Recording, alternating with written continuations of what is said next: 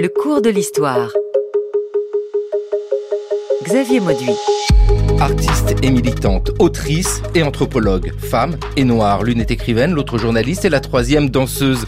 Toutes les trois ont une formation d'anthropologue qu'elles combinent avec leur intérêt, leur vécu, leur engagement dans la première moitié du XXe siècle, dans l'entre-deux-guerres et puis après encore, elles ont su réinventer l'anthropologie. Leur rapport, euh, disons-le, est souvent minimisé, il est pourtant considérable. Avec tant d'autres, elles ont pensé cette Histoire noire. En 1963, Léopold Sédar Senghor, alors président de la République du Sénégal, prononce une allocution à propos du premier festival mondial des arts nègres, celui de Dakar. La portée historique de l'événement tient à deux faits.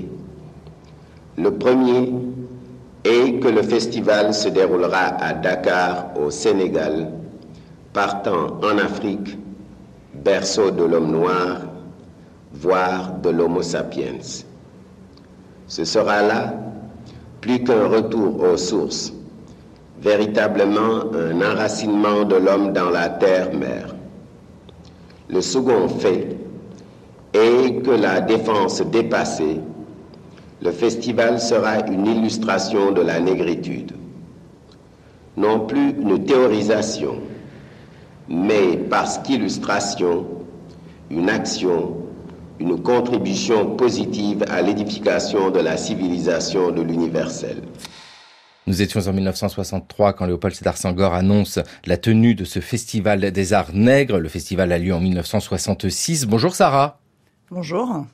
Et bonjour. Bonjour. Sarah Fila Bakabadio. Euh, quand on entend Léopold Sédar Sangor, le festival de César Nègre en 1966 à Dakar, on peut quand même dire qu'il y a tout ce passé qui dépasse simplement ce que l'on met souvent en avant, la négritude, euh, Léopold Sédar Sangor, enfin toute cette pensée-là. Il y a une pensée d'anthropologue antérieure portée par des femmes.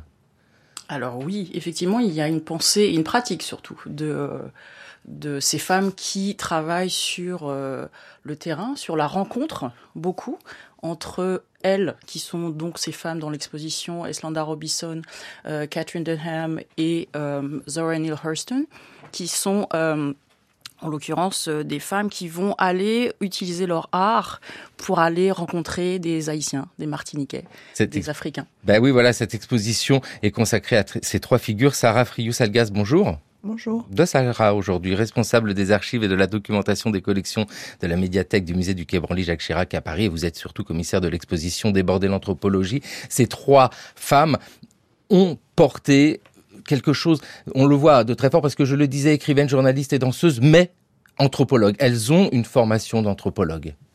Oui, et ce qui est intéressant, c'est elles ont une formation d'anthropologue et elles décident de se former à l'anthropologie en fait. Les trois, euh, avant d'utiliser euh, les, euh, les outils de l'anthropologie, en fait, vont étaient déjà danseuses ou militantes ou autrices. Et à un moment où il s'agit de, de réfléchir à ce qu'est la diaspora noire, à une identité noire, elles décident d'utiliser cette, cette pratique pour aller euh, documenter et chercher euh, ben voilà les, ce qui ce qui lie les, les, les traits d'union entre entre les noirs du monde entier de, de, de comprendre cette diaspora alors euh, voilà sur les pratiques culturelles communes que ce soit en Afrique, dans les Caraïbes ou dans le sud des États-Unis. Alors c'est peut-être des pratiques imaginées, imaginaires, concrètes, mais c'est à ça qu'elles veulent réfléchir. Et c'est et c'est ça qui est intéressant, c'est comment elles décident de s'approprier un outil, un outil d'une discipline créée par des blancs, et comment elles, elles vont euh, l'utiliser euh, à leur manière, mais euh, voilà, comme Sangor, pour reparler de Sangor, dans les années 30, va va suivre à l'Institut d'ethnologie de Paris des cours d'ethnologie, comme pour voilà ces figures-là vont, vont, vont, vont tenter à un moment où elles décident de définir leur identité, d'utiliser ces disciplines qui sont euh, naissantes ou anciennes et, qui évoluent. On peut rappeler ce qu'est l'anthropologie, hein, c'est l'étude bah, de l'homme. En gros, l'anthropologie, c'est en effet l'étude de l'homme en, général. Euh, la première partie du 19e, c'est une, une, anthropologie euh, évolutionniste, donc avec qui, qui, hiérarchise les races, qui estime que la société occidentale est plus évoluée que toutes les autres sociétés. Donc évidemment, euh, voilà, ce qui, justifie voilà le racisme, la, domination coloniale aussi. Et ce qui est intéressant, c'est qu'au moment où, où ces femmes vont décident de s'approprier cette discipline, c'est un moment où évidemment la discipline évolue et où les, les, les, personnes qui ont fait évoluer cette discipline vont vont aussi vont, c'est plutôt dans le milieu anglo-saxon, faut, faut le préciser, hein, aux États-Unis ou en Angleterre, avec pour les États-Unis euh, Boas ou Herskovitz, et, euh, et en Angleterre Malinowski qui vont euh, vraiment professionnaliser la discipline et, et imaginer un monde avec une multiplicité, une notion plurielle des cultures, donc aussi euh, sortir de cette idée de hiérarchie des races. Et c'est surtout euh, inviter leurs étudiants, quels qu'ils soient, et, ces, trois femmes aussi, à faire de long terrain, à faire, des, à faire de l'anthropologie participante, à être des observatrices participantes. Et c'est ça aussi qui est qui spécifie les, les, méthodes de terrain de ces trois femmes. Oui, des méthodes qu'elles s'approprient. Euh, il faut euh, tout de même préciser le contexte. Sarah Fila Bakadio, vous êtes maîtresse de conférences en civilisation américaine à l'université de Cergy et ici nous parlons de femmes noires aux États-Unis. Nous sommes au XXe siècle, dans ces années 1920, euh, on va dire, quand elles font leurs études la ségrégation existe toujours. Faut rappeler le contexte. Hein. C'est pas rien d'être femme déjà, de vouloir faire des études et d'être femme noire. Tout à fait. Euh, ça n'est pas rien et c'est un challenge puisqu'effectivement on est dans la période Jim Crow pleine période de la ségrégation la plus féroce qui existe, particulièrement dans le sud des États-Unis, d'où elles viennent. Euh, et donc, euh, il n'y a pas d'espace pour ces femmes parce qu'il n'y a déjà pas d'espace pour les hommes noirs. Euh, et elles vont créer cet espace par elles-mêmes. C'est-à-dire que la, la spécificité, c'est la volonté de ces femmes de s'emparer de ces outils qui ne sont pas faits pour elles, qui les excluent, qui les invisibilisent, pour justement les retourner et créer un espace de parole pour elles-mêmes en tant que personnes, et puis pour les gens qu'elles vont rencontrer, qui sont euh, les gens, par exemple, de Zora Neale Hurston, les gens de sa petite ville d'Eton, par exemple. Et donc c'est très paradoxalement par rapport à ce qu'on connaît d'habitude, c'est un engagement qui n'est pas directement politique, c'est-à-dire que ce n'est pas euh, s'engager dans un mouvement, avoir des discours écrits, avoir euh, une parole publique, mais c'est passer par le bas et passer par la documentation sur ces vies, sur ce folklore, comme, comme l'explique Zora Neale Hurston, euh, pour dire ce qui existe et pour dire ce que sont les vies noires. Donc ça, c'est assez particulier et c'est foncièrement courageux parce qu'elles vont s'adresser à des anthropologues qui sont des hommes blancs, qui sont effectivement des gens qui se sont décentrés de leur, euh, leur pratique, de leur discipline, mais elles vont les forcer aussi à évoluer. Et à, et à, se questionner sur leur pratique et à questionner le champ de l'anthropologie euh, de manière large. Donc c'est une manière très maligne et très euh, avisée en fait de faire évoluer et bouger les lignes de point où elles sont. Et puis, euh, j'apprécie beaucoup que vous le souligniez, c'est une démarche scientifique à la base. Elles ont une démarche scientifique, c'est pas une démarche en soi militante. Euh, si on prend le cas de Zora Neale Hudson, qui s'en va du côté de la Floride, là d'où elle est originaire, ben là, vraiment, on a l'anthropologue sur le terrain. Qu'est-ce qui se passe pour elle là-bas? Bah, Déjà, la particularité, c'est elle va, elle va étudier sa propre sa propre culture. Et c'est aussi pour ça que, d'ailleurs, euh, Boas, son, professeur à l'Université de Columbia, euh, l'envoie. Et elle va étudier sa propre culture et, euh, et assumer cette culture du sud des États-Unis, assumer ce folklore, c'est les, les, contes, les chansons, les menteries, les manières de vivre, et, et pas et montrer aussi que c'est un folklore mouvant qu'on peut pas figer et et, et, assumer cette culture-là dans un moment où euh, les, dans les luttes euh, euh, africaines-américaines euh, des années 30, ça peut-être que Sarah pourra en parler mieux que moi aussi, c'était plutôt d'essayer de ressembler un peu aux blancs, d'être dans les villes, notamment c'était les, les, les, luttes plutôt des hommes africains-américains. Cette, cette volonté d'assumer son identité du Sud, rural, avec tout, tout ce que ça signifie, était à la fois un geste scientifique, évidemment, parce qu'elle va le restituer dans des publications et ensuite dans des, euh, dans des publications scientifiques et ensuite dans ses romans. Ça n'a pas toujours été très apprécié par un certain nombre de militants plutôt masculins, il faut, il faut le dire. Et, euh, et ça, c'est aussi euh, pour moi un geste très fort, très politique de la part de Zora Neale d'assumer son, son identité du Sud. Et aussi parce que en fait, elle, elle renverse une technique qui est une technique de l'anthropologie, qui est l'observation participante. Exactement. Ça veut dire que généralement le chercheur va entrer dans un milieu qu'il ne connaît pas et essayer de participer aux activités des gens qu'il observe. Et donc, il essaie d'effacer la forme de distance qu'il y a entre lui et les gens qu'il observe. Là, il n'y a pas de distance. Pas possible. Là, en fait, elles viennent de ces espaces-là et en fait, elles utilisent le fait d'être dans cet espace-là, de bien connaître, de connaître les gens pour pouvoir produire des connaissances. Et ça, c'est ce qu'on appelle désormais la perspective située, qui n'est finalement pas récente, puisque ces femmes-là euh, travaillent ça dès les années 20. Et finalement, elles ont des contenus, des connaissances qui sont hors du commun, justement parce qu'elles ont ce lien particulier. Quand Zora Neale Hurston repart à Eton, elle parle, elle parle du dialecte, elle parle de la capacité des Afro-Américains à transformer la langue. Et donc, elle va aussi retranscrire une partie de son travail en retravaillant cette langue. Et c'est aussi pour ça que ça passe pas, parce que c'est pas une langue académique et ça ne rentre pas dans les cases. Illustration. J'ai été préparée et à 3 heures de l'après-midi, aussi nue qu'à mon premier jour, j'ai été placée, le visage vers le bas, le nombril contre la peau de serpent, et j'ai commencé une quête de trois jours à la recherche de l'esprit, pour qu'il m'accepte ou me rejette, selon sa volonté. Pendant trois jours, mon corps devait reposer dans le silence et le jeûne, tandis que mon esprit allait dans ces endroits où les esprits doivent aller pour chercher des réponses qui ne sont jamais données aux hommes en tant qu'hommes.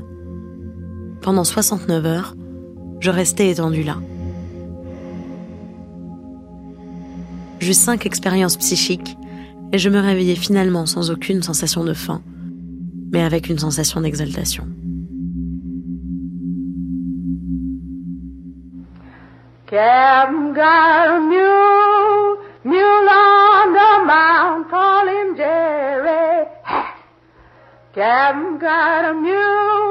Mule, on. A mule, mule on the mountain, call him Jerry.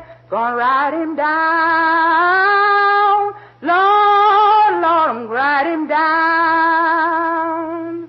I got a woman, she shake like jelly all over. I got a woman, she shake like jelly all over. Ha, her hips so broad, Lord, Lord, her hips so broad. My little woman, she had a baby this morning. My little woman, she had a baby this morning. He had blue eyes, Lord, Lord, he had blue eyes. Anna told Mais que venons-nous d'entendre Sarah Alors déjà, il y avait un texte où Zora Neale Hudson nous explique son expérience. Donc qu'est-ce qui lui est arrivé? Qu'est-ce qu'elle a fait? Elle a participé à des rites. À des rituels, de la, les, ri- les rituels haudous de la Nouvelle-Orléans, qui sont l'équivalent du vaudou euh, haïtien dans le sud euh, des États-Unis. En fait, en 27, elle part, euh, c'est une de ses premières, ça fait partie de ses missions en Floride, elle va jusqu'à la Nouvelle-Orléans. Et en effet, elle, fait le récit d'une de, ses expériences dans Mulan Man, qui est un de ses ouvrages euh, considéré comme scientifique, où elle montre très clairement euh, cette observation participante, où elle va pratiquer un certain nombre de, cérémonies euh, au doux de la Nouvelle-Orléans. Et après, euh, on l'entend euh, chanter. En fait, ce qui est tout à fait intéressant, c'est que Zora Neale Hurston, donc dans les, à la- donc à cette période, va retranscrire un certain nombre de chants du sud euh, des États-Unis euh, de travailleurs et euh, qu'elle va retranscrire à la fois dans cette publication, mais en 39, elle va avoir une sorte de séance d'enregistrement où elle va chanter elle-même ses propres collectes. Et, euh, et ce qu'on entend là, c'est euh, un chant de travailleurs euh, du sud des États-Unis qu'elle a recueilli euh, dans sa ville à Eton et, euh, qu'elle chante elle-même. Et c'est voilà aussi une pratique de l'anthropologie tout à fait euh, originale et particulière. Alors participante, c'était un peu ce qui se faisait à l'époque. Elle, elle le fait aussi euh, à la Nouvelle-Orléans. Enfin, c'est euh, Malinowski, Boas qui incitaient vraiment leurs étudiants à faire ça. Et puis c'est le fait qu'elle chante comme ça, ce qu'elle collecte, c'est assez formidable parce qu'elle le rechantait aussi dans des spectacles. Elle se mettait en scène aussi avec. euh, avec ces chants recueillis dans le sud des États-Unis. Et, Ah. et cette chanson est diffusée dans l'exposition. Oui, elle est dans l'exposition au musée du Quai Branly à Paris avec ces noms que nous citons à Franz Boas, Bonislav Malinowski, qui sont des grands noms de l'anthropologie, mais avec ici cette particularité. Euh, Sarah Fila Bacabadieu, vous nous l'avez dit, euh, je vais vous reposer la question en sens inverse.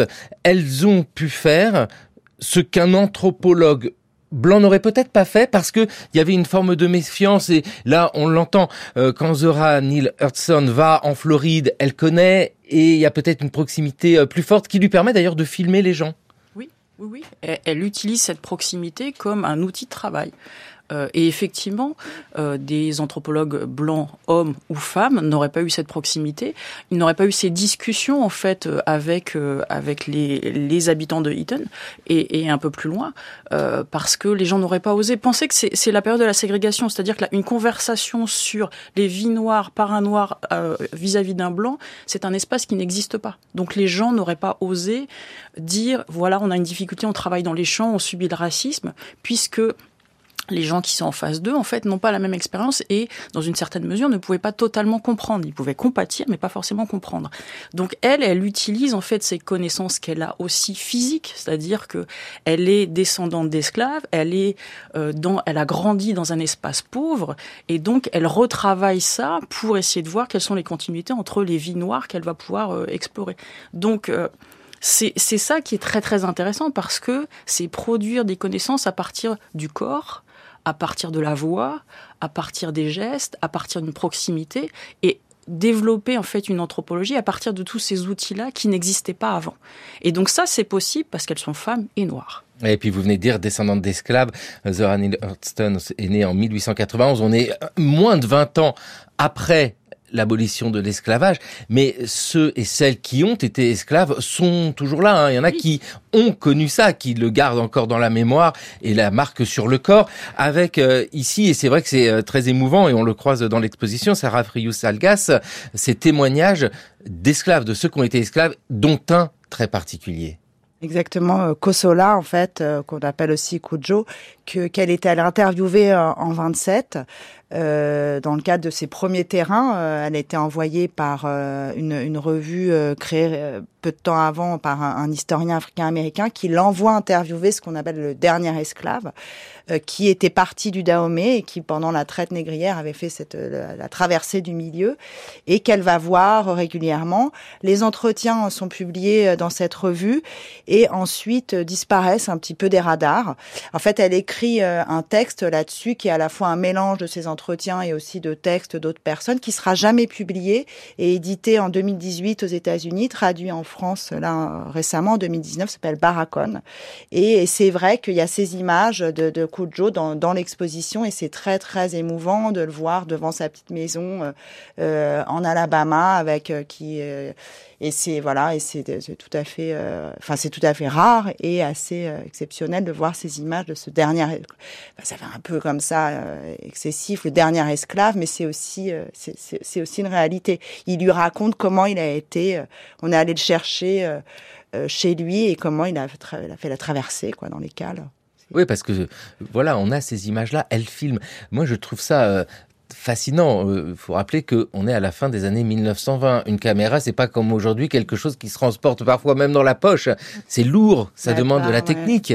Elle part avec une caméra en 27, euh, 16 mm et elle, elle part filmer. Et après, elle n'a pas beaucoup commenté la manière dont elle a filmé, mais clairement, elle réfléchit à ses plans et elle fait, elle fait, oui, voilà, c'est une des pionnières de l'anthropologie visuelle, très, très, très, très clairement, je crois, la manière dont elle rentre dans les, et aussi dont elle peut rentrer dans l'intimité des gens pour revenir sur Sarah parce que euh, c'est, elle est elle-même de cette région parce que les gens vont la laisser rentrer dans leur intimité. Elle filme un baptême, je suis pas sûre qu'un anthropologue blanc ait pu filmer un baptême comme elle le filme. Euh, Je suis pas sûre qu'une jeune femme ait pu euh, accepter qu'on la filme dans son intérieur, devant sa maison. Et, et tout ça euh, crée vraiment, euh, enfin, sont des images très émouvantes. Enfin, à mes yeux, j'ai pas beaucoup de recul. Non, non, mais si c'est émouvant. Enfin, moi, j'ai été ému. Vous parlez de ce baptême. Ce n'est pas un baptême dans une église comme on pourrait l'imaginer avec notre regard à nous d'occidentaux. Ça se passe sans doute dans le Mississippi et c'est le baptême avec l'immersion totale euh, d'une jeune fille. Et puis aussi parce que on, on sent que les images sont à l'intérieur à une conversation. C'est-à-dire qu'en fait, elle doit être en train de parler aux gens, elle prend différents supports, elle va prendre des notes, puis tout d'un coup, elle va introduire la photo. Et finalement, ça va couler de manière assez facile parce que du coup, on voit sur les images que les gens non, non seulement ne sont pas pris au dépourvu, ne posent pas, euh, mais en fait, on la regarde en fait. Et la conversation se continue par les regards qu'elle introduit par ces images-là. Et ça, c'est aussi intéressant parce que c'est une anthropologie du réel. Ça, c'est ce que euh, l'une de mes profs euh, disait à, New York, euh, Leaf Mullings, c'est les femmes du réel et la vie réelle. Et donc, c'est ce qu'elle arrive déjà à produire à cette époque-là. Oui, parce que c'est ça, hein, ce réel-là. Alors, vous avez utilisé le mot de parole. Mais c'est vrai, noter la parole, c'est pas rien, parce que il y a cette parole très forte que l'on retrouve là-bas, bien sûr, en Floride, euh, du côté des bayous, très bien, mais que l'on retrouve aussi à Harlem. Attends que j'allume mon pot à charbon et je vais te raconter l'histoire d'un zigabou qu'on appelait gelé. Bon, alors, il était brun comme un phoque et haut comme un bon dieu d'arbre à papa. Maigre des hanches, mais bâti solide pour la vitesse.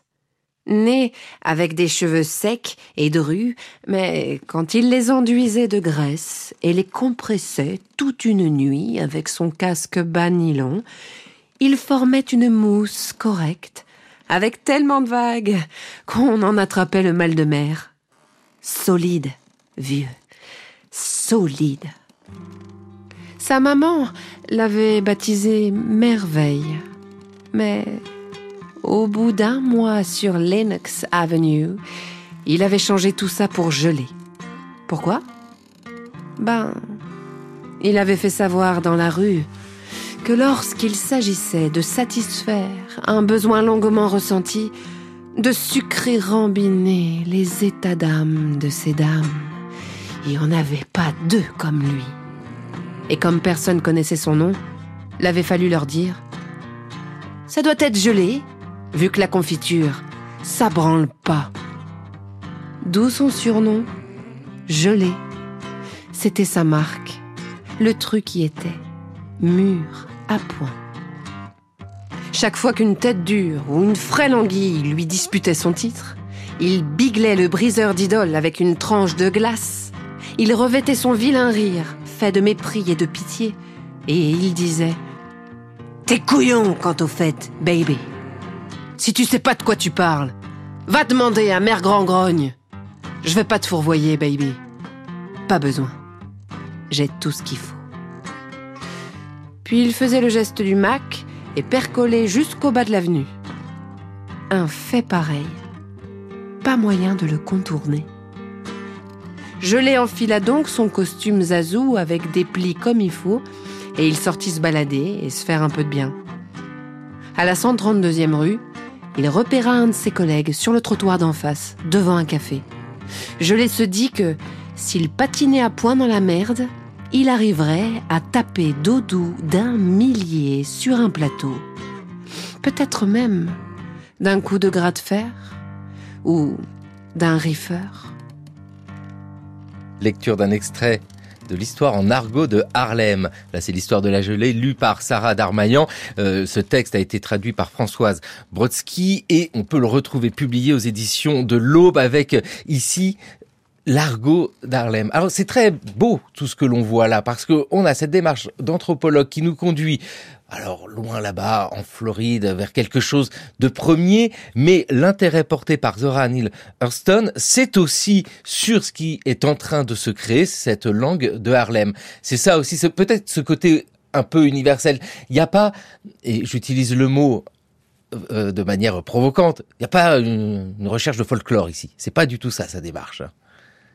Euh, non, mais même quand elle va dans le sud, d'ailleurs, on l'appelle folkloriste, mais comme on appelait des folkloristes en Europe. Hein, c'est là ce qui est intéressant euh, quand on évoque cette euh, culture harlémite, c'est de montrer que Zoran Nerston s'intéresse pas en effet que uniquement aux cultures rurales, disons, et euh, mais aussi aux cultures urbaines, à ce qui est en train de se produire, de se créer euh, dans les années 20-30 euh, aux, euh, États-Unis, au moment où tous les migrants Africains-Américains qui arrivent dans la ville, euh, voilà, c'est toute la, un peu la misère de Harlem, tous les bas-fonds de Harlem qu'elle assume aussi dans ses nouvelles et qui crée aussi de nouvelles langues.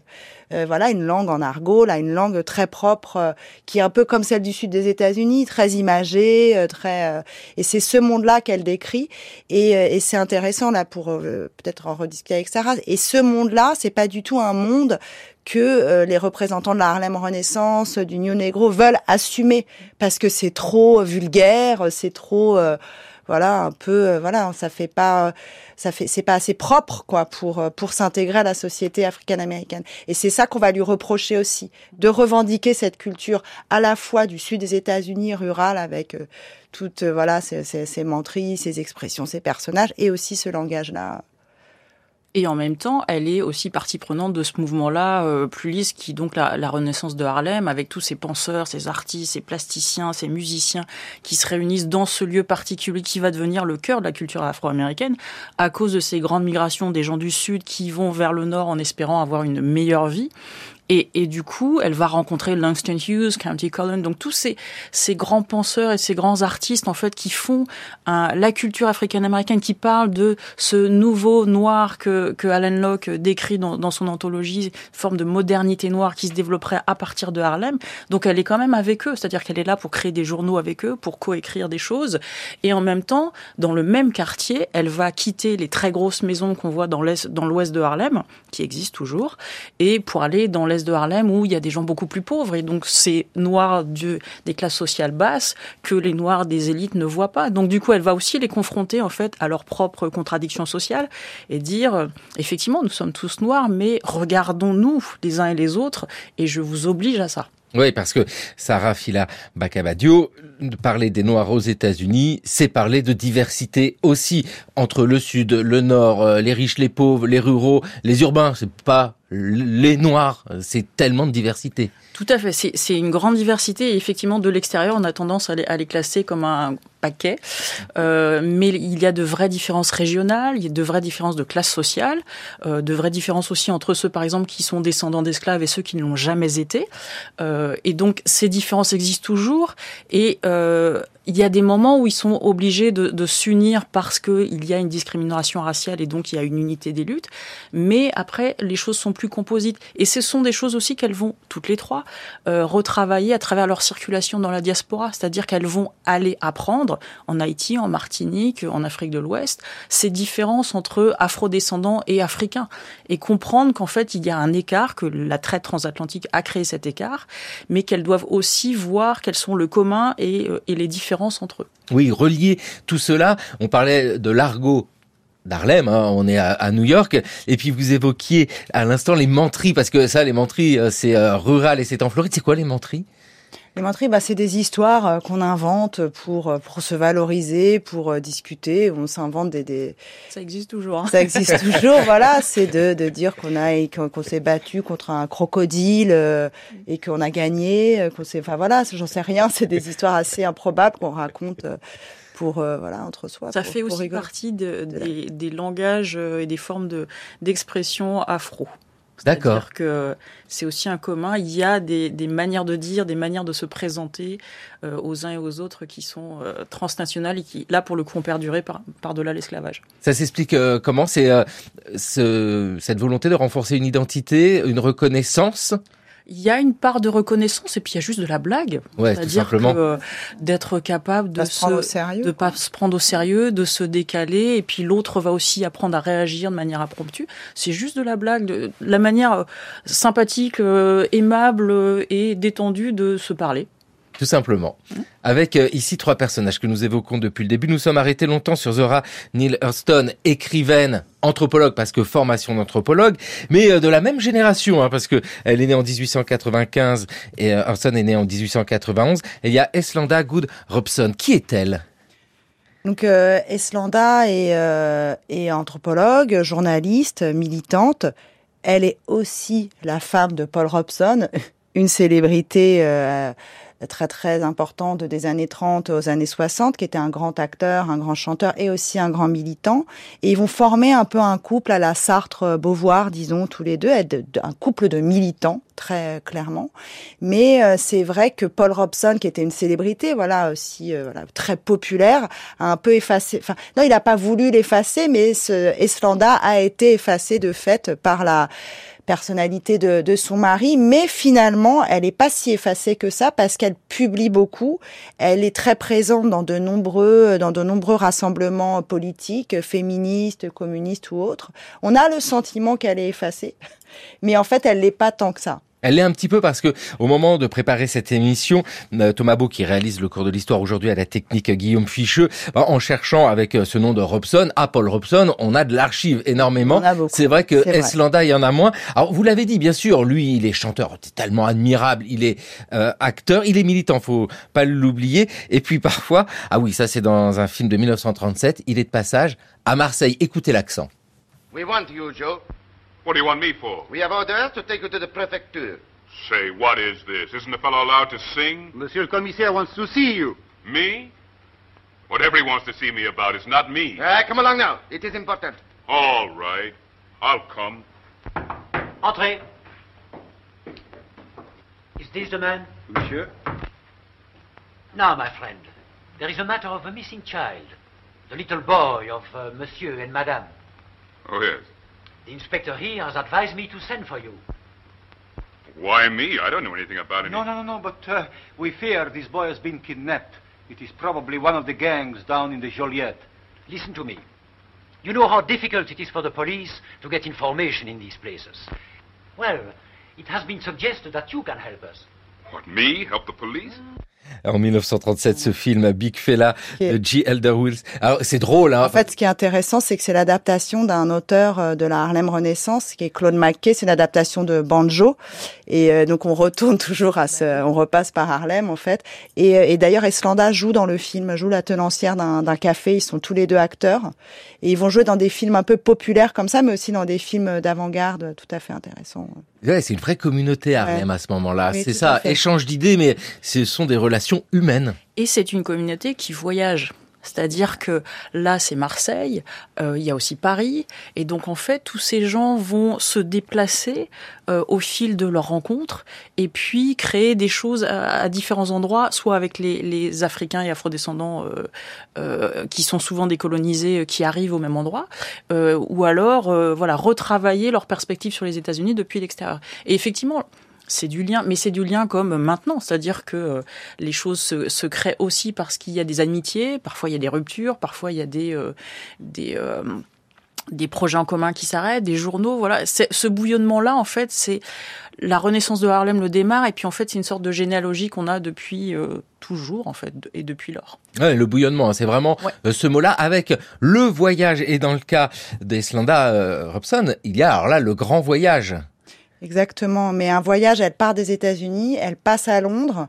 Et ensuite, elle, euh, elle part en 36, en fait, euh, réaliser un, bah, son, enfin, son terrain d'anthropologie. En fait, elle est formée, euh, elle, quand elle arrive à Londres, elle va étudier l'anthropologie avec Malinowski, donc, et dans lequel elle rencontre un certain nombre d'autres étudiants africains issus de, de l'Empire euh, anglais, euh, qui eux aussi étudient l'anthropologie. Et l'un d'entre eux l'invite à venir en Ouganda étudier la, la, la culture du bétail dans, dans, sa région.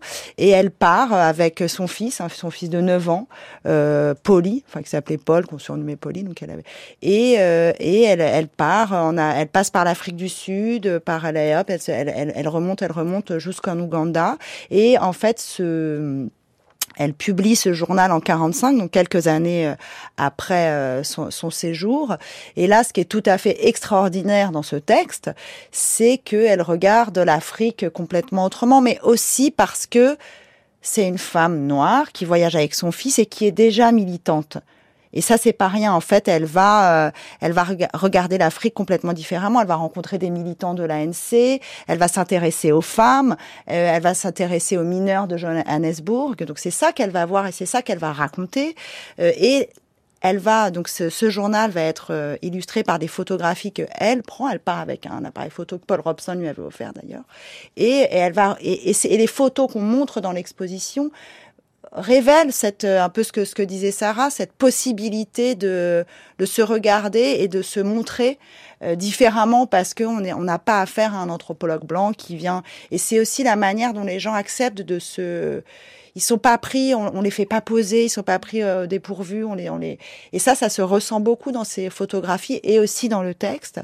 Et, euh, et ce qui il y a un passage très très amusant aussi, c'est euh, à un moment, bah, elle, quand elle étudie un petit peu justement les cultures des vaches dans, dans le Taureau, qui est la région où elle est, moment, elle a une discussion avec avec les femmes qui lui transmettent un peu cette pratique euh, de la de La la, manière, traite. de la traite, de, enfin la manière dont on traite les vaches.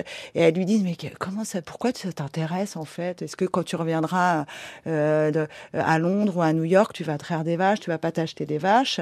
Et euh, elles sont, et je pense que si elles peuvent lui dire ça, si elles peuvent se permettre de lui dire ça, c'est parce que c'est une femme noire et qu'elles peuvent avoir cette proximité. Et elles sont pas gênées de lui dire euh, c'est un peu absurde, euh, voilà.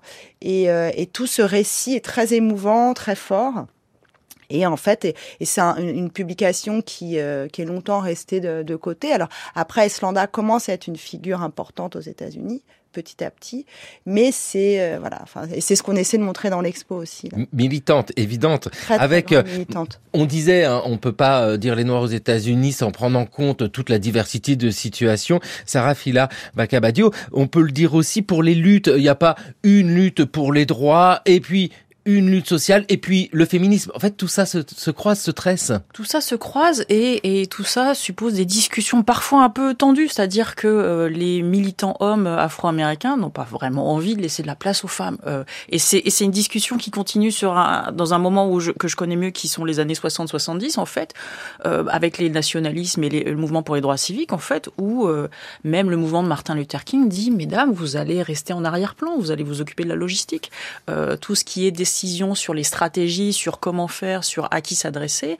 euh, vous ne serez pas au premier plan. Euh, et donc elles, elles savent aussi que ça n'est pas possible de se confronter très pratiquement aux hommes afro-américains dans ce moment-là, parce qu'en fait, il y a une gradation entre la première lutte, c'est la lutte contre la discrimination raciale, et puis après, on verra peut-être. Bon. Elle décide en fait de construire un corpus. Et au fil des générations, ce corpus se développe avec ensuite Angela Davis, Audre Lorde, parmi d'autres autrices. Et ces femmes-là commencent en fait à avoir ces conversations-là entre femmes. Qu'est-ce que veut dire être femme noire aux États-Unis? Qu'est-ce que veut dire être femme noire en Afrique en Europe? Et comment on crée des passerelles? Et donc les conversations que Eslander Robinson a avec euh, des femmes euh, en Ouganda ou ailleurs et penser que c'est difficile d'atteindre ces endroits-là. C'est-à-dire que ce sont des colonies, mais une femme seule, noire, traversant tous ces pays-là avec un enfant, c'est quand même un sacré périple. Autant en Afrique de l'Ouest, c'est plus facile parce qu'il y a déjà des relations très étroites à- entre les Afro-Américains et puis ces pays-là, et ces futurs pays-là indépendants. Autant l'Ouganda, l'Afrique australe, c'est quelque chose d'assez inconnu. Donc c'est déjà une difficulté à laquelle elle se confronte qui n'est pas celle euh, que les hommes noirs euh, ont à ce moment-là. Mais elle crée un espace par les écrits, par les terrains, par les conversations et initie une, historicité, une généalogie qui va être poursuivie ensuite. Sarah Fila Bacabadio, vous êtes l'autrice d'Africa on Man Mine, histoire sociale de l'afrocentrisme aux États-Unis, parce que euh, si histoire mondiale, hein, bien sûr, euh, on le voit avec euh, ce voyage. Ah, le voyage, on l'a promis, bah, il est là. Alors cette fois-ci, c'est Paul Robson. Il est à Paris, mais il parle d'Espagne. Paul Robson, le célèbre acteur noir, le créateur de Showboat et l'interprète de tant de grands films qui restent dans notre souvenir, est à Paris, venant d'Espagne. Et plutôt que de vous dire nous-mêmes pourquoi il est allé en Espagne, nous allons lui poser la question. Voulez-vous nous dire, Monsieur Robson, pourquoi vous êtes allé en Espagne? La lutte de l'Espagne républicaine pour la démocratie, la liberté et la dignité humaine et la lutte de quiconque est contre la réaction et le fascisme. The artist cannot remain outside or above this struggle. L'artiste ne saurait demeurer en dehors ou au-dessus de cette lutte. Il doit y prendre part. For some time, I've been appearing at meetings and giving Depuis quelque temps, j'ai pris part à des meetings nombreux et donné des récitals pour venir en aide à l'Espagne. J'ai voulu voir et voir se battre ce peuple héroïque. J'ai voulu assister de près à la lutte pour me sentir plus près de ce peuple, pour le mieux we comprendre. outsiders cannot permit them to bear the whole burden in this struggle, which is also our struggle. Quant à nous, à nous qui sommes en dehors de la lutte, nous n'avons pas le droit de laisser les Espagnols porter tout le fardeau de cette lutte qui est aussi notre lutte. Paul Robson au moment de la guerre civile en Espagne. Eslanda va également en Espagne, il hein, faut le rappeler, parce qu'il y a vraiment une action militante ici. Oui, tout à fait. Ils partent, euh, ils partent tous les deux. Et euh, il faut savoir que euh, dans les années 30, en fait, beaucoup d'Africains américains vont vont se mobiliser aussi pour la, la cause espagnole hein, de, depuis les États-Unis. Parce que juste avant, il y avait l'invasion de l'Éthiopie. En fait, la question de l'antifascisme, oui, exactement, et a été très importante dans le monde africain américain. Et donc eux, ils sont antifascistes de, depuis Londres, mais c'est vraiment ils participent à cet engagement intellectuel mondial. Hein. Il y avait les Africains américains, mais évidemment pas que. Et euh, ce qui est intéressant, pour revenir à la troisième figure qu'on n'a pas encore abordée, c'est que Catherine Denham aussi va monter un spectacle euh, en 37 en soutien euh, aux républicains espagnols. Donc c'est vraiment voilà le, grand moment antifasciste de, des années 30 qui va fédérer en fait tous les intellectuels et militants, qui soient noirs ou blancs en fait. Et ces grandes figures d'Eslanda et de Paul, de Catherine Denham de Langston Hughes, euh, des Cubains vont aussi aller en Espagne. Euh, voilà, et ça c'est important de, de montrer cet internationalisme intellectuel qui ne vient pas que de que du monde blanc en fait. Et euh, voilà, et qu'il y a quand il s'agit d'antifascistes. Ah bah l'antifascisme, bah oui. Non mais le côté international et les échanges d'idées, mmh. on voit, hein, ça fourmille de partout. On est dans un monde qui est en chaos. Alors les mouvements déjà indépendantistes sont présents avant la Seconde Guerre mondiale. Hein, faut le rappeler, on associe souvent ça à l'après Seconde Guerre mondiale, mais c'est déjà là. Donc toute la pensée est là, et ces trois femmes participent de cette pensée. Et ces trois femmes participent de cette pensée et font des liens avec. Euh, alors là, là, en discutant, en fait, je pense au, livre d'Annette Joseph Gabriel, puisque euh, euh, Imaginez la libération, où elle fait des portraits de ces femmes engagées qui sont françaises, Paulette Nardal, Suzanne Césaire, qui sont euh, euh africaines, Awa Keïta, et qui vont elles aussi s'engager dans cette lutte anticoloniale et antifasciste, et donc vont avoir des conversations aussi avec avec ces femmes afro-américaines. Et ce qui est intéressant, c'est que euh, ça oblige aussi ces femmes à se, euh, à se décentrer un peu elles aussi, à se dire qu'effectivement elles sont américaines, elles arrivent avec un certain héritage, à une certaine manière de penser la race, et de se confronter à d'autres euh, discussions sur la race. Qu'est-ce que veut dire être femme noire en France depuis la Martinique, depuis la Réunion, et donc elles vont aussi engager ces conversations-là. Ouais, c'est très riche d'ailleurs ces conversations. Hein. Tout à fait. du coup, le livre d'Annette José, pour, pour euh, revenir à ça, euh, nous montre en fait aussi ces, ces échanges et, et, ces rebonds en fait de questionnement, d'idées. Qu'est-ce que ça veut dire? Qu'est-ce qu'on fait? Euh, Quels sont les, les enjeux dans les différents endroits? Sont-ils les mêmes?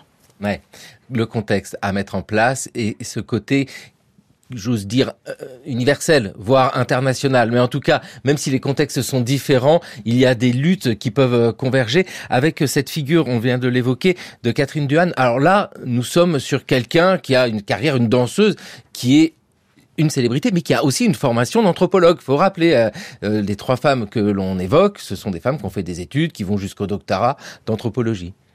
Euh, oui, oui, et Catherine Denham, peut-être que Sarah, qui a été euh, danseuse aussi, pour en parler mieux que moi. Mais ce qui est intéressant, c'est qu'en effet, elle, euh, elle part donc en dans les Caraïbes en 36. Elle a une bourse, et mais avant de devenir anthropologue. Elle était déjà danseuse et c'est quelque chose qui va euh, la questionner. Elle va monter une troupe de, de danseurs euh, noirs et elle va s'interroger sur sa pratique de danseuse et sur les euh, sur la, la, question aussi de la diaspora, de qu'est-ce qu'elle peut aller chercher ailleurs.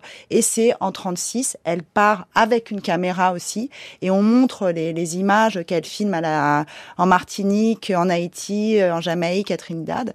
Et c'est assez extraordinaire parce que ce qu'elle voit, c'est aussi parce qu'elle est danseuse, parce que c'est une femme noire et la manière dont elle filme les danses euh, dans les années 30 dans, dans la Caraïbe sont tout à fait extraordinaires et très très touchantes. Et peut-être que tu peux rebondir Sarah. Oui, parce que euh, alors Catherine Dunham, c'est vraiment une référence, la référence en, en, danse noire aux, États-Unis, c'est-à-dire que elle a une très longue carrière parce qu'elle est décédée en, en 2006. Euh, presque centenaire, oui, tout à fait. Euh, et elle, euh, elle décide en fait de déconstruire la danse moderne telle qu'elle a appris pour produire sa propre rhétorique chorégraphique. Et ce qui est intéressant, c'est que pour le faire, en fait, elle va aller s'inspirer des danses populaires qu'elle va apprendre en Martinique, en Haïti, et voir comment elle peut construire une sorte de corpus. Et la base qu'elle a en fait et qu'elle reconnaît, et que moi je reconnais parce que je l'ai aussi apprise après coup, c'est les isolations.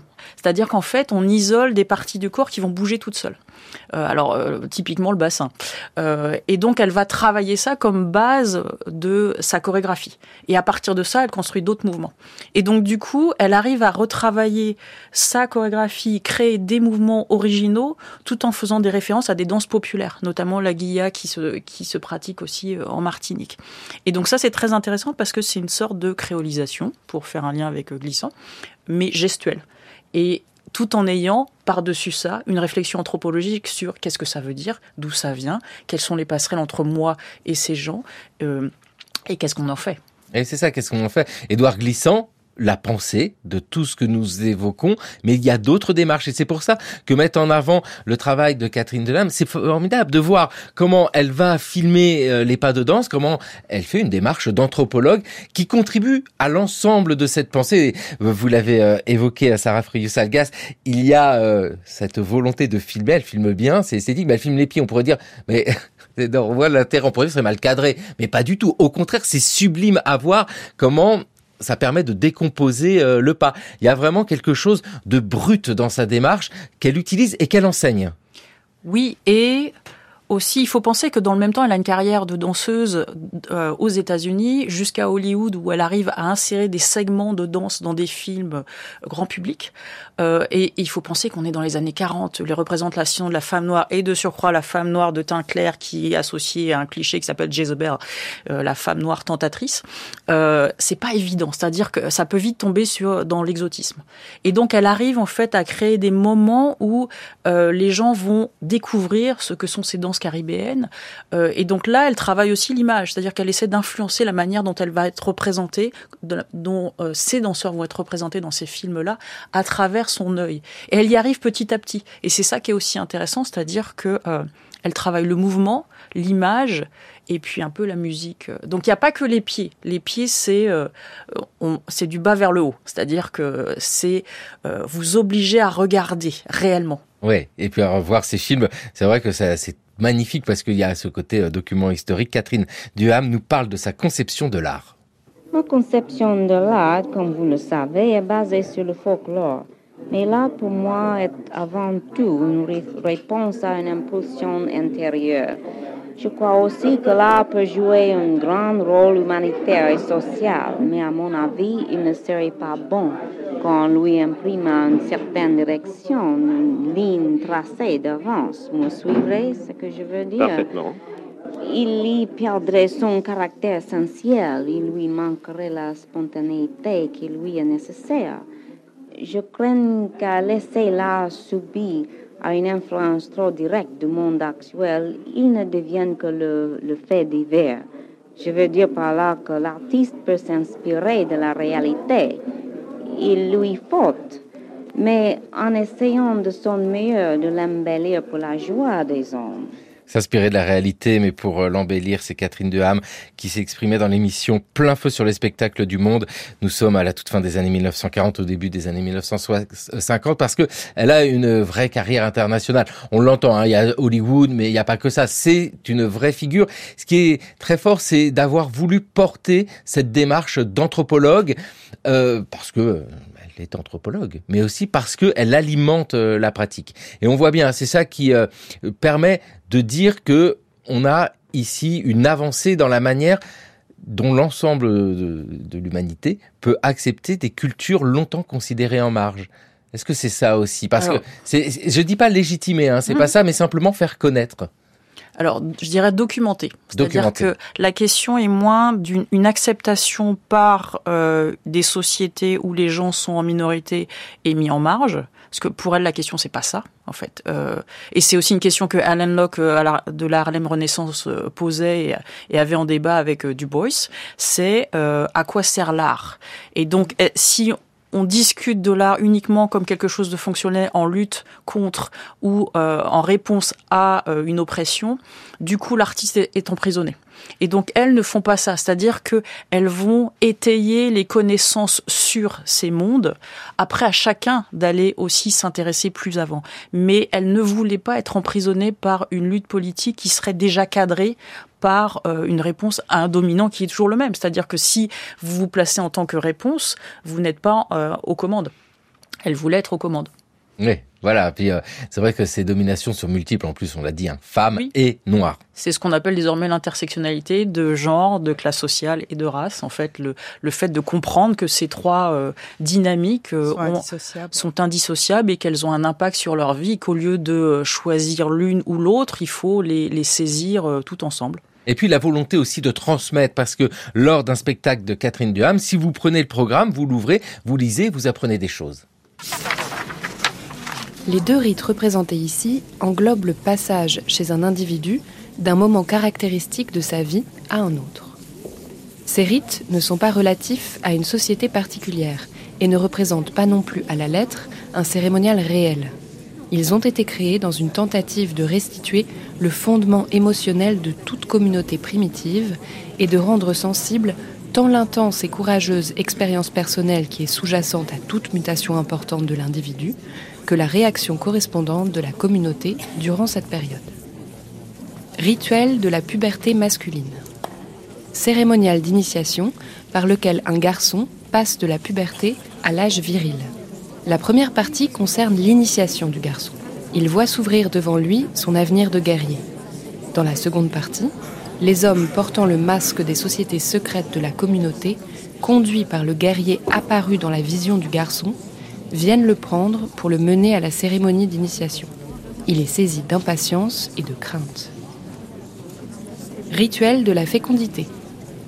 La cérémonie représentée ici a lieu à l'occasion d'un accouplement.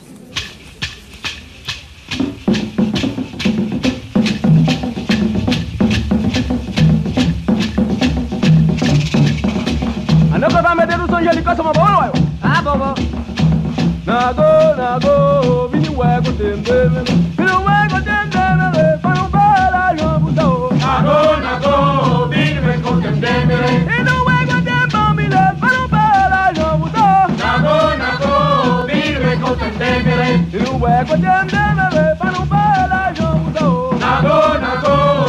we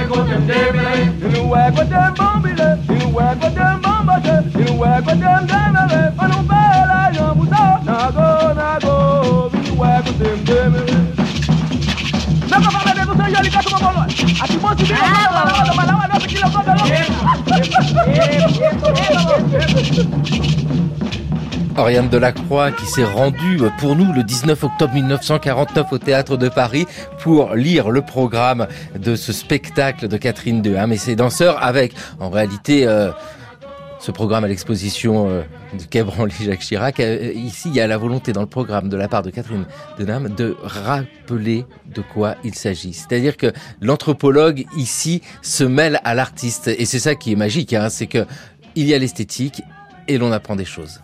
Oui, c'était un peu sa, démarche permanente de montrer que ce qu'elle chorégraphie, ce qu'elle décide de transmettre est euh, issu d'une réflexion d'artiste, mais aussi d'anthropologue. Et elle va vraiment avoir tout le temps cette réputation d'anthropologue, danseuse, d'anthropologue chorégraphe.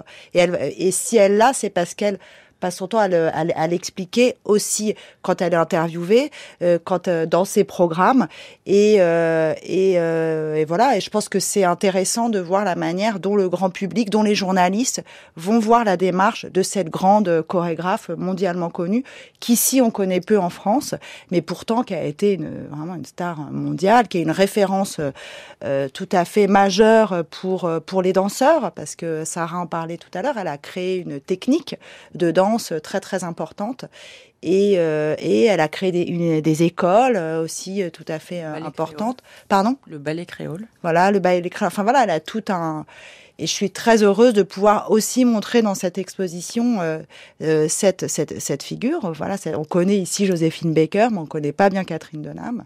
Et euh, pour moi, c'était important de montrer ces trois femmes aussi ensemble parce qu'elles ont une démarche commune à, un même, à, une même, à une même époque. Elles vont faire des choses différentes. Elles vont devenir voilà des grandes journalistes, danseuses, autrices. Et, voilà. Mais les montrer ensemble parce que on ne les voit jamais ensemble voilà, mais les montrer ensemble parce qu'il y a le fil conducteur, c'est l'anthropologie, parce qu'on est dans un musée d'histoire de l'anthropologie et aussi euh, des plutôt des cultures matérielles puisque c'est des objets euh, qu'on présente. Mais euh, voilà, de, de, de, de, de réfléchir à cette discipline, de réfléchir à comment, euh, à un moment donné, bah, les, les, dominés ont pris en charge euh, cette cette discipline, cela sont appropriés et en plus des femmes noires. Et l'idée, c'est de montrer que parce qu'elles étaient femmes, parce qu'elles étaient noires, elles vont créer des archives de terrain très différentes que celles d'archives de terrain classiques euh, de l'époque et qu'elles vont en faire des choses très très différentes l'une et l'autre. Avec euh, des documents qui deviennent aussi documents historiques et on le voit bien avec ces films des années 1920, c'est très important cet apport-là, mais quand même on peut le dire sur le temps long, la domination euh, est souvent victorieuse et heureusement qu'il y a ce travail fait actuellement parce que elles ont été mise de côté par rapport à tant d'autres penseurs euh, masculins. Et vous le dites avec justesse, on la connaît moins, on les connaît moins. Il y a tout un travail à faire aujourd'hui pour mettre en avant celles qui ont porté la lutte contre les discriminations.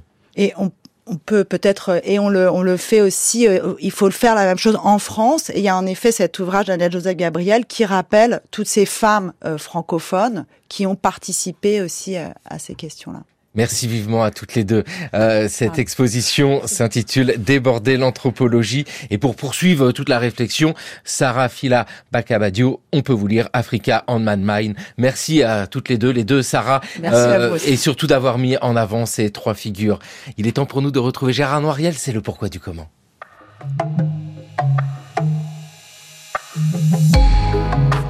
Comment pouvait-on vieillir entre vieux au XIXe siècle? Au cours des dernières années, le scandale des EHPAD a fait la une de l'actualité. Des témoignages accablants ont été rendus publics sur la manière dont certains établissements traitaient ceux qu'on nomme aujourd'hui les seniors. Loin d'être nouveau, il s'agit là d'un vieux problème historique. Sans remonter très loin dans le temps, j'évoquerai aujourd'hui la situation des hospices parisiens au XIXe siècle. Les plus importants d'entre eux pouvaient accueillir plus de 1500 résidents et faisaient déjà l'objet de vives critiques. Dans la première moitié de ce siècle, vieillir à l'hospice consistait le plus souvent à passer sa vie dans un dortoir collectif. Non seulement c'est là que les assistés dormaient, mais c'est là aussi qu'ils mangeaient, qu'ils travaillaient ou qu'ils passaient leur temps libre. La promiscuité résultant de cet enfermement explique la fréquence des plaintes dénonçant les bruits et les odeurs, mais les plus nombreuses concernaient l'occupation de ce qu'on appelait les ruelles, c'est-à-dire l'espace entre les lits. Les querelles à ce sujet prenaient des formes différentes selon le milieu social des résidents.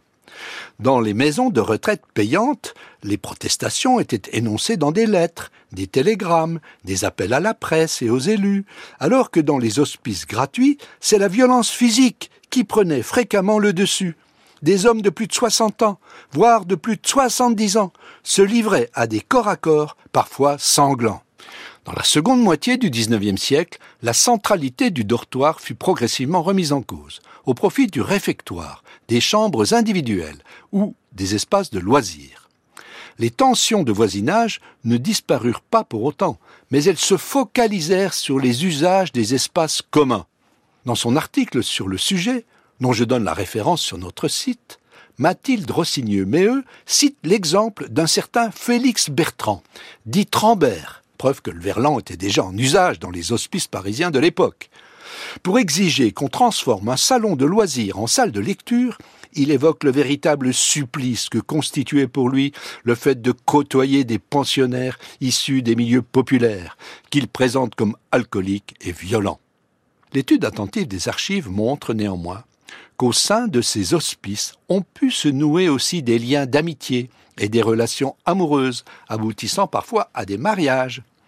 Dans les établissements qui accueillaient les résidents les plus pauvres, cette sociabilité prit une dimension collective, illustrée dès la fin des années 1850 par la formation de sociétés de secours mutuels. À partir des années 1880, la montée en puissance du mouvement ouvrier a donné aux résidents des hospices parisiens, issus des classes populaires, des compétences nouvelles pour s'organiser en faisant de la promiscuité qui leur était imposée une arme politique. Leur mouvement culmina en 1908, quand ils lancèrent une pétition qui recueillit 1600 signatures afin d'obtenir une meilleure alimentation, un salaire pour les travaux qu'ils exécutaient dans l'hospice, l'accès au transport en commun et le droit à une sépulture gratuite. Merci Gérard Noiriel. C'était le cours de l'histoire sur France Culture, une émission préparée par Jeanne Copé, Jeanne Delecroix, Toscane Viudès, Mathieu Copal et Mayouen Guizou. Le cours de l'histoire à écouter, à podcaster sur franceculture.fr et l'appli Radio France.